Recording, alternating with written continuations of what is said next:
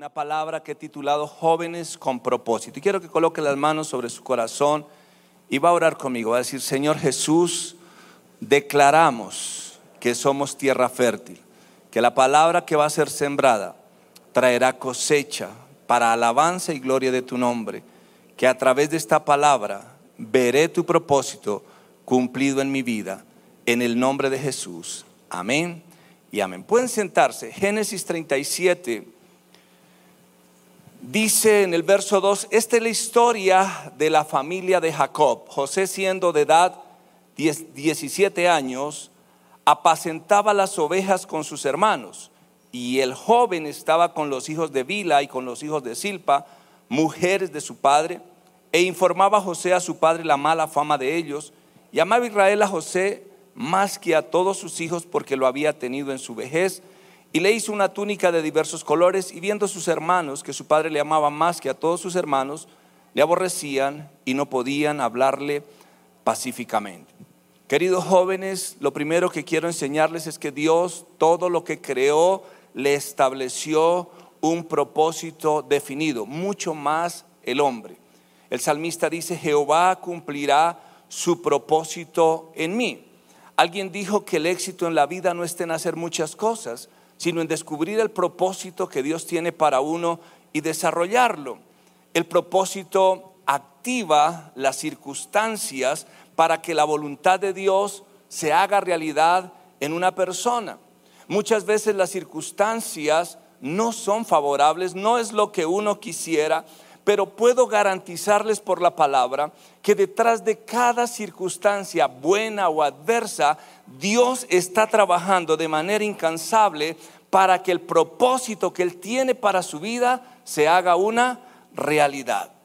La historia de José y de su familia es la historia de millones de jóvenes y de familias en la tierra. Eh, Israel, que antes se llamaba Jacob, tenía dos esposas y José hacía parte de esa familia, tenía hermanos, tenía medio hermanos. José era el menor de la casa y dice que Israel le amaba más que a los demás porque lo había tenido en su vejez. Su hermana, eh, su padre quiso distinguirlo de sus hermanos regalándole una túnica de diversos colores. Ese manto que su padre le dio a José representa autoridad, representa liderazgo, representa gobierno. Y algo muy importante que uno como padre le da a los hijos es una naturaleza. Y esa naturaleza se puede dar a través del nombre. José significa rama fructífera. Ahora yo entiendo algo y es que José, más que un nombre, es una generación de personas. Y yo personalmente por la palabra entiendo que los jóvenes de hoy son la generación José, son ramas fructíferas. ¿Cuántos dicen amén a eso? Y también los padres le dan naturaleza a sus hijos a través de las palabras. Si usted quiere ampliar luego este estudio, vaya a Génesis 49, verso 22 al 26, donde Israel bendice a su hijo José con tremendas palabras proféticas. Pero también los padres bendicen y le dan naturaleza a sus hijos a través de elementos físicos como el manto, que para mí representa el ministerio, es la herencia que un padre que ama a Dios y le sirve le puede dejar a sus hijos. Eh, y quiero hablarles rápidamente de cómo el propósito de Dios se desarrolla en cada uno de nosotros. El primero de ellos es ¿Cuál era el propósito de Dios con José? Verso 5 de Génesis 37 dice, y soñó José un sueño y lo contó a sus hermanos, y ellos llegaron a aborrecerle más todavía. Algo que llama la atención es que después de que José recibe el manto de su padre, Dios le da dos sueños a José. Y esos sueños son exactamente lo mismo que representaba el manto, sueños de autoridad y de gobierno. Y esto llama la atención porque en primera instancia la bendición de un padre atrae el propósito de Dios sobre los hijos. Y también debemos entender que Dios reafirma su propósito a través de la vida de los padres. Y el propósito de Dios para su vida, querido joven, en primera instancia es que usted ame a Dios con todo su corazón. Ese es el propósito. Es el primer gran mandamiento. El segundo propósito es que usted le sirva con todo el corazón y con integridad. Y un tercer aspecto es que usted sea un canal de bendición para otras personas. Yo llegué aquí a la iglesia hace 31 años, llegué soltero. Y aquí Dios eh, me reveló el propósito a través de mis pastores. Y hemos caminado todos estos años y ha sido la mayor bendición para nosotros, no solo para mi esposa y para mí, hoy en día también para nuestros hijos y también para muchas otras personas. Porque cuando uno prioriza el propósito de Dios, que es amarle y servirle, lo demás viene por añadidura. Ahora los hermanos de José llegaron a odiarlo de tal manera que querían matarlo, querían hacerle daño, pero hubo una idea de venderlo como esclavo a una compañía de mercaderes que iban camino de Egipto y lo llevaron. Y quiero hacerles énfasis en algo que me llamó la atención. El manto de José se convirtió en la envidia de sus hermanos. El manto representa el propósito y el sueño de Dios. Y muchas veces cuando usted ama a Dios, usted va a ser envidiado por otros. Porque hay una gracia y hay un favor especial sobre su vida. ¿Y qué es lo que me llama la atención? Que ellos dijeron, no, no lo matemos, hagamos algo, quitémosle el manto a ver qué va a pasar con los sueños de este señor. Y le quitaron el manto y lo metieron en una cisterna, pero hicieron algo que fue colocar sangre sobre el manto y se lo llevaron al papá y le dijeron, papá, posiblemente reconoces esta prenda. Ay, si es el manto de mi hijo. Parece que una fiera se lo devoró. Ahora, ¿qué es lo que me llama la atención? Que cuando hay un propósito, todas las circunstancias se alinean para que ese propósito se cumpla. Porque esa sangre sobre el manto era un, eh, principio espiritual para que el propósito de Dios sobre la vida de José fuera preservado. Si usted va al Nuevo Testamento, a Jesús los soldados lo golpearon, lo escarnecieron, y luego le colocaron un manto. ¿Qué representa el manto? Autoridad y gobierno. Y luego se lo arrancaron. Pero ya era un manto con sangre que preservó el propósito de Dios en la vida de Jesús de ir a la cruz para tomar toda autoridad en el cielo, en la tierra y debajo de ella. Amén. Entienda, querido joven, muchas veces las circunstancias no son favorables, pero Dios trabaja a través de ellas para hacernos cumplir el propósito. Ahora, toda conquista en el mundo espiritual se hace a precio de sangre. Josué conquistó el sueño de Dios para su vida, Jesús conquistó el sueño de Dios para la humanidad. Y quiero terminar este primer aspecto diciéndoles, cuando Dios creó al hombre lo bendijo, eso es un manto. Es un manto de autoridad. Le dijo, gobierna, señorea, crece, fructifica, multiplícate. Ese es el manto que Dios le dio a toda la humanidad. Bueno, Adán pecó. Pero cuando Jesús vino a la tierra, Él recuperó ese manto y ahora toda persona que acepta a Cristo en su corazón tiene el mismo manto que recibió José, que recibió Jesús. ¿Cuántos dicen amén a eso? Sobre su vida hay un manto de bendición, pero para que el propósito de Dios se cumpla, usted debe pasar por un proceso. Y quiero hablarles sobre ese segundo aspecto, o el cumplimiento del propósito tiene que llevarlo a uno a madurar. ¿Qué edad tenía José cuando Dios le reveló los sueños? ¿Qué edad tenía José cuando su padre le entregó el manto? 17 años. Dice el verso 9, soñó aún otro sueño y lo contó a sus hermanos diciendo, he aquí, he soñado otro sueño, y aquí que el sol, la luna y once estrellas se inclinaban a mí. Y lo contó a su padre y a sus hermanos y, a su, y su padre le reprendió y le dijo, ¿qué sueño es este que soñaste? ¿Acaso vendremos yo y tu madre y tus hermanos a postrarnos en tierra ante ti? Y sus hermanos le tenían envidia, mas su padre meditaba en esto. El sueño de Dios para José era grande, Pero en el momento en que Dios le da la palabra, José no tenía la madurez para desarrollar ese propósito.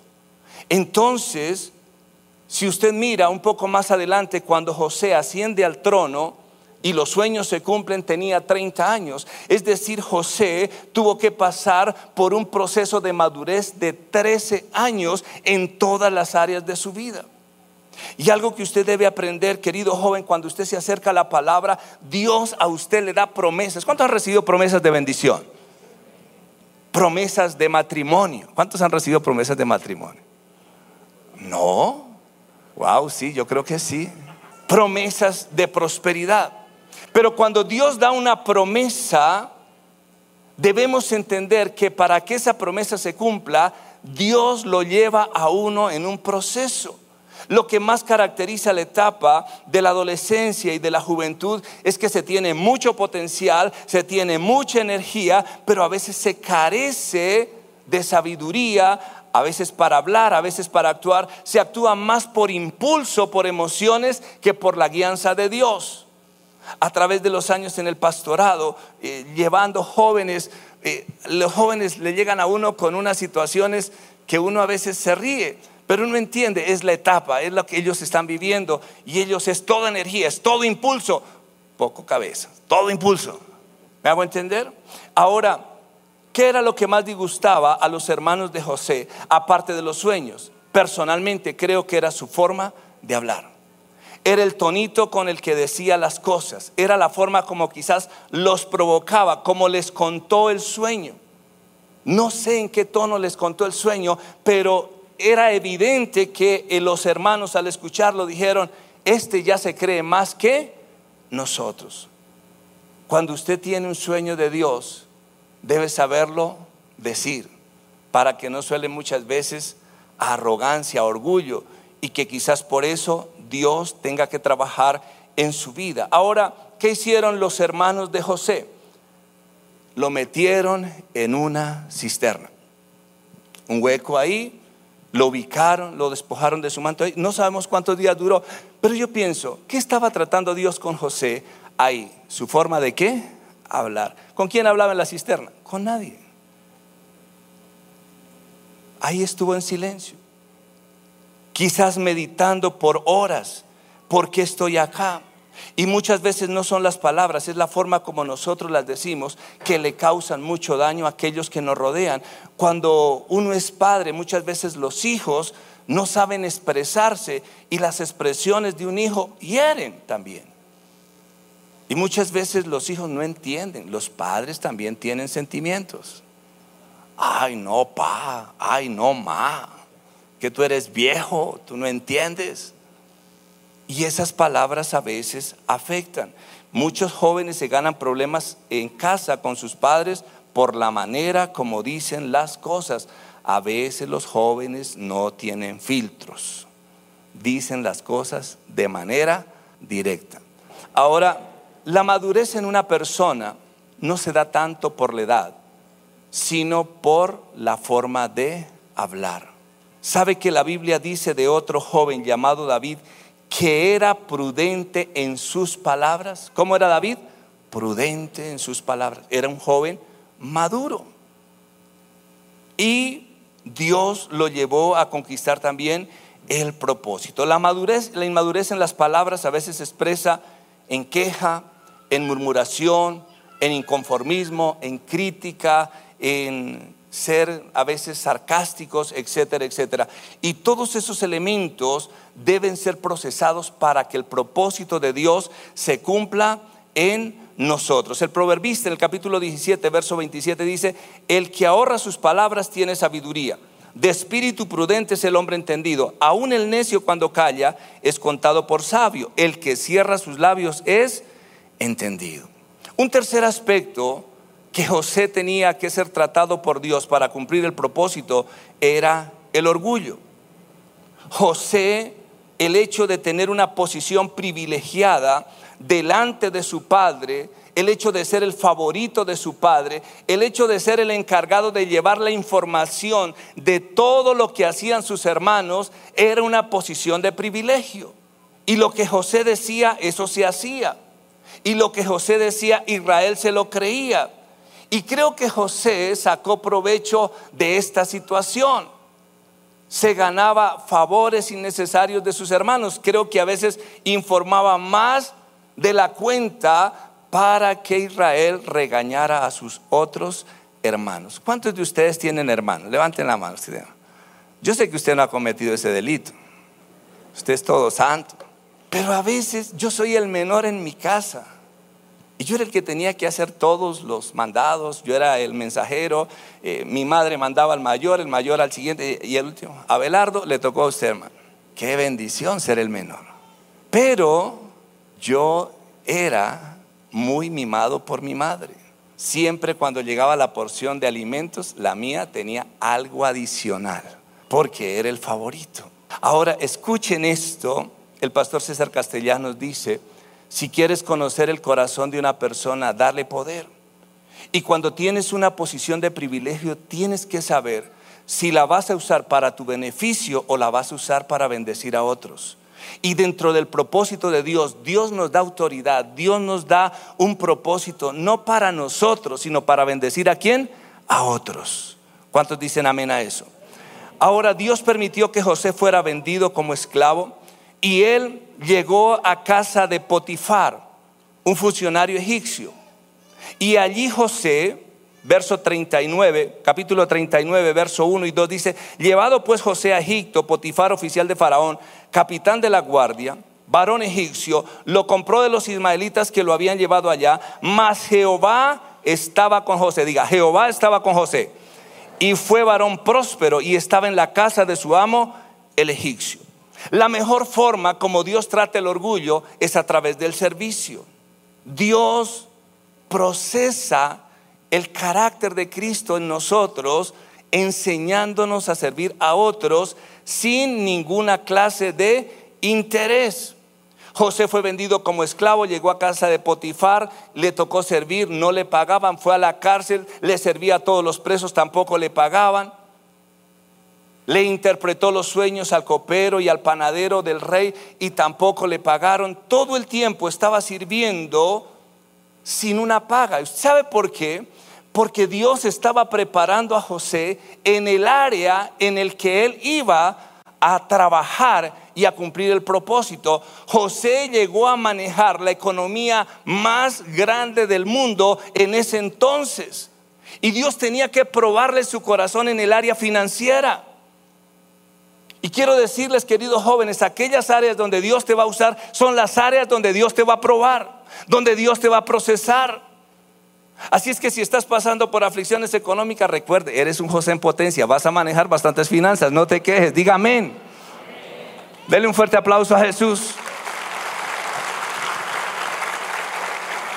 José era varón próspero, no porque tuviera dinero, sino porque Dios estaba a su lado eh, todo el tiempo.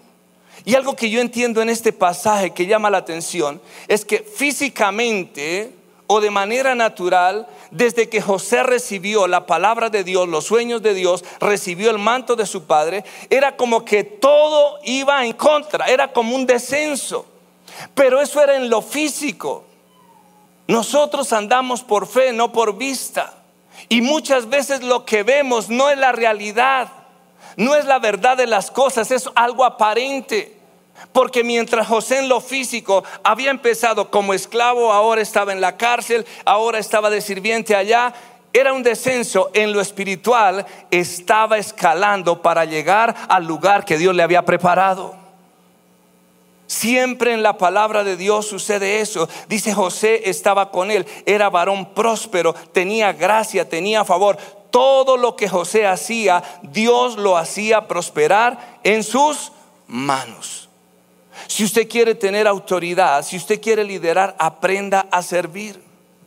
Podría contarles muchos testimonios, pero cuando yo llegué a la misión carismática internacional, era en este sitio, era para 400 personas, la calle del frente no estaba pavimentada, era lodo, y yo llegaba acá y no sé si por la estatura me decían, hermano, ¿será que tú nos puedes colaborar con el servicio afuera cuidando los carros?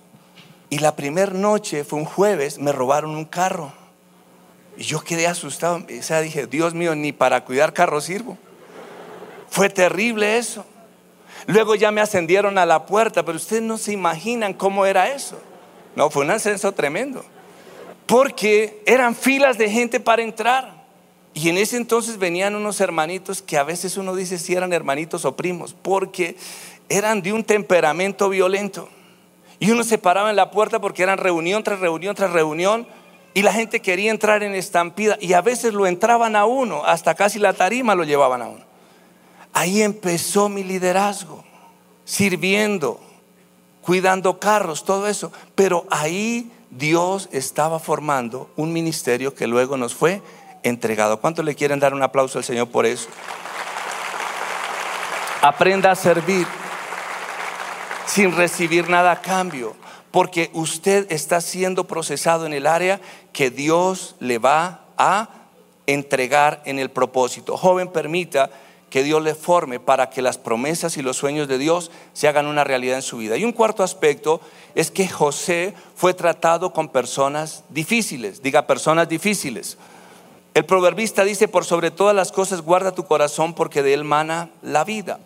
El corazón de José fue probado todo el tiempo. Cuando usted está en el propósito no le cae bien a todo el mundo. Hay gente que te va a tener envidia. Hay gente que te va a tratar de hacer caer. José guardó su corazón con sus hermanos. A pesar de que lo metieron en un pozo, a pesar de que lo vendieron, le despojaron de su manto, José guardó su corazón. Nunca tuvo rencor hacia sus hermanos. Joven, guarde su corazón. Entienda que hay muchas personas que Dios pone a nuestro lado para formar esa área. Luego, si usted va más adelante, José está sirviendo en casa de Potifar y la esposa de Potifar lo acosa sexualmente. Y José tiene que salir corriendo y Dios lo guardó. José fue probado en el área moral. Déjeme decirle, joven, usted tiene que guardar su área moral para que el propósito de Dios se cumpla en su vida. Cuidado con lo que permite sus ojos, cuidado con las redes. No se lamente de aquellas cosas que usted mismo se permite. No trate de jugar con fuego, porque el que juega con fuego se quema. Usted es joven, usted tiene todo el potencial para servirle a Dios, pero guarde su área moral. Un día la pastora Emma Claudia nos cogió a los pastores y dijo una frase que nos marcó, a mí me marcó profundamente. Me dijo, nos dijo, la carta de presentación de un pastor, de un siervo de Dios, es su área moral. Si esa área está afectada, no hay carta de presentación. Todos ustedes son siervos de Dios, todos ustedes son instrumentos de Dios. Cuídense en esa área, muchachos. No tomen a la ligera esta situación. José salió corriendo, fue metido a la cárcel por eso, pero esto hacía parte de la formación de Dios tratando con José áreas de su corazón. También José fue formado en la paciencia. Tuvo que esperar 13 años para ver los sueños cumplidos. Posiblemente usted se tarde menos, pero lo importante es que si usted se guarda, Dios los va a hacer una realidad. Amén. José quiso acortar el tiempo. Le interpretó los sueños al copero y al panadero y les dijo, mire hermano, cuando lleguen delante del rey, écheme una empujadita, dígale, dígale que yo fui, yo fui el que les interpreté los sueños. Y a los hombres se les olvidó. ¿Por qué? Dios no quería todavía, no era el tiempo. No cometa usted el error de entrar en tiempos incorrectos. Tenga paciencia. ¿Qué debe tener? Paciencia. ¿Está en una etapa de sentimientos? Tenga paciencia. Yo tengo dos hijos. Ya uno se casó, el otro ya está en sentimientos. Aprendí mucho con ellos en esa etapa. Cuando mi hijo me dijo así de, de sorpresa aquí en Bogotá, papi, hay una jovencita que me llama la atención. Yo quedé, wow, ¿quién es? No la conozco y si no la conozco, no abras tu corazón hasta que Dios no nos hable. Y fue un tiempo de paciencia. Él tuvo dos años de oración sin decirme a mí y luego tuvo que esperar dos años después de decirnos a nosotros hasta que Dios abrió las puertas para que se dieran las cosas. Diga, hay que tener que paciencia. Y déjame terminar este aspecto, Salmo 105. para que usted entienda cómo era la vida de José en la cárcel, porque algunas personas piensan, bueno, José fue llevado a la cárcel, él tenía una cama king, cobijas eh, de pluma de ganso, estaba bien. No, el hombre la pasó difícil. Verso 16, Dios hizo, dice, que hubiera hambre en la tierra y el trigo para el pan quedó destruido. Note que todo lo que pasó en Egipto, que afectó a toda una nación, todo tenía que ver con el propósito de Dios para un joven llamado José. Y dice el verso 17, pero antes envió a uno de sus hombres, envió a José. ¿Quién llevó a José a Egipto? Dios, no fueron sus hermanos, fue Dios, porque llegar a Egipto era parte del propósito de Dios. Dice que fue vendido como esclavo. Verso 18, los egipcios le pusieron grilletes en los pies y lo arrojaron tras los hierros de la cárcel, pero finalmente se cumplieron sus dichos, aunque la palabra de Dios lo puso a prueba. Quiero leerles este último texto en otra versión.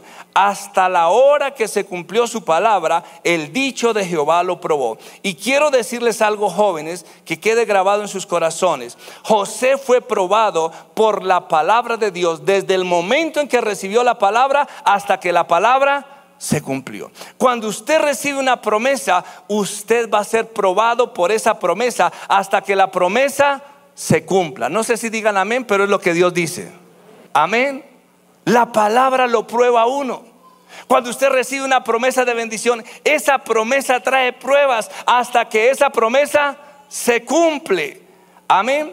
Y por último, José aprendió a ver la prueba desde la óptica de Dios. Y yo creo que eso es lo más espectacular de la vida de José. Siendo un joven, entendió que los sueños de Dios iban a desarrollar en él un proceso. Y eso le llevó a guardar su corazón, lo llevó a guardarse en integridad moral, lo llevó a tener paciencia. Por eso, años después, cuando él ya es gobernador en Egipto, cuando es el hombre más poderoso de toda la tierra, cuando asciende al trono, la palabra de Dios se cumple, sus hermanos a causa de la hambruna tienen que descender a Egipto por alimentos. Y José lo reconoce.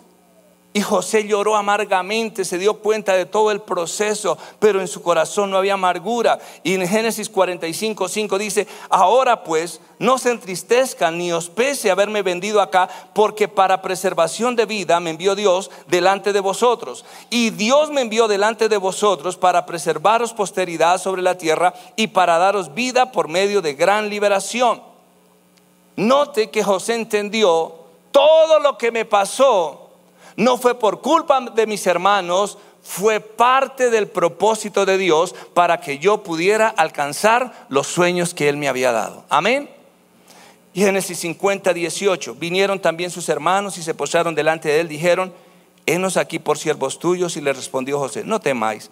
¿Acaso estoy yo en lugar de Dios? Vosotros pensasteis mal contra mí, mas Dios lo encaminó a bien para hacer lo que vemos hoy, para mantener en vida a mucho pueblo. Ahora pues no tengáis miedo, yo sustentaré a vosotros y a vuestros hijos y así los consoló y les habló al corazón. Queridos jóvenes, Dios da sueños. Dios tiene un propósito con cada uno de nosotros.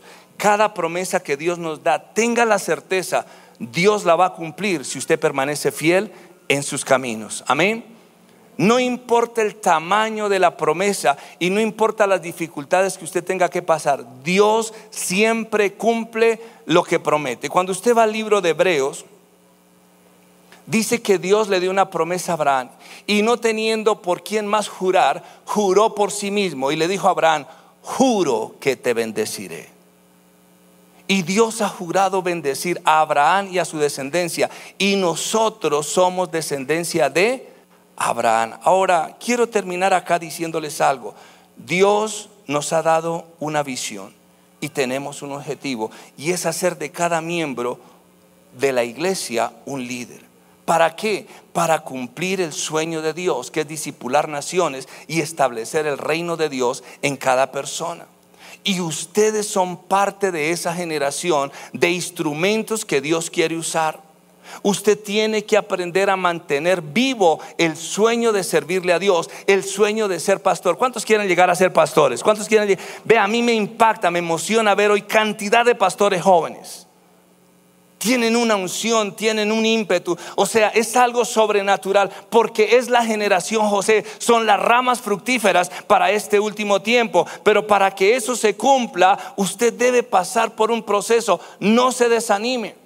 Yo no sé si tienes conflictos en la casa con tus hermanos, con tus padres. Entienda, es la familia que Dios te dio. Aprenda a amar y a bendecir a aquellas personas y sea luz para ellos, para que el propósito de Dios no solo se cumpla en su vida, sino también en la de todos aquellos que le rodean. Amén.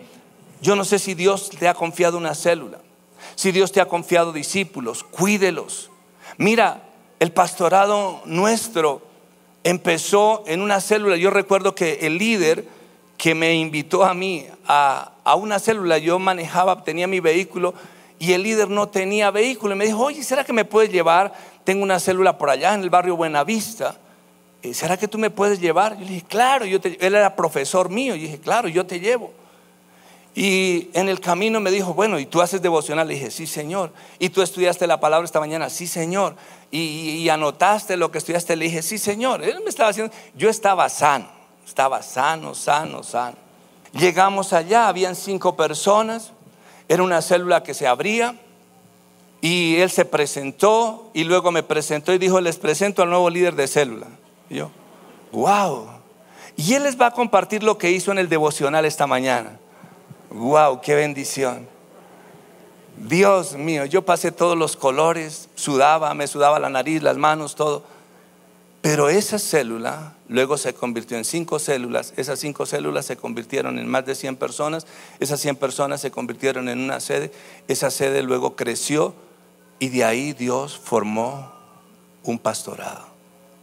¿Sabe? El propósito de Dios siempre se cumple cuando nosotros aprendemos a ser fieles a la promesa que Él nos ha dado. Colóquese de pie, vamos a orar.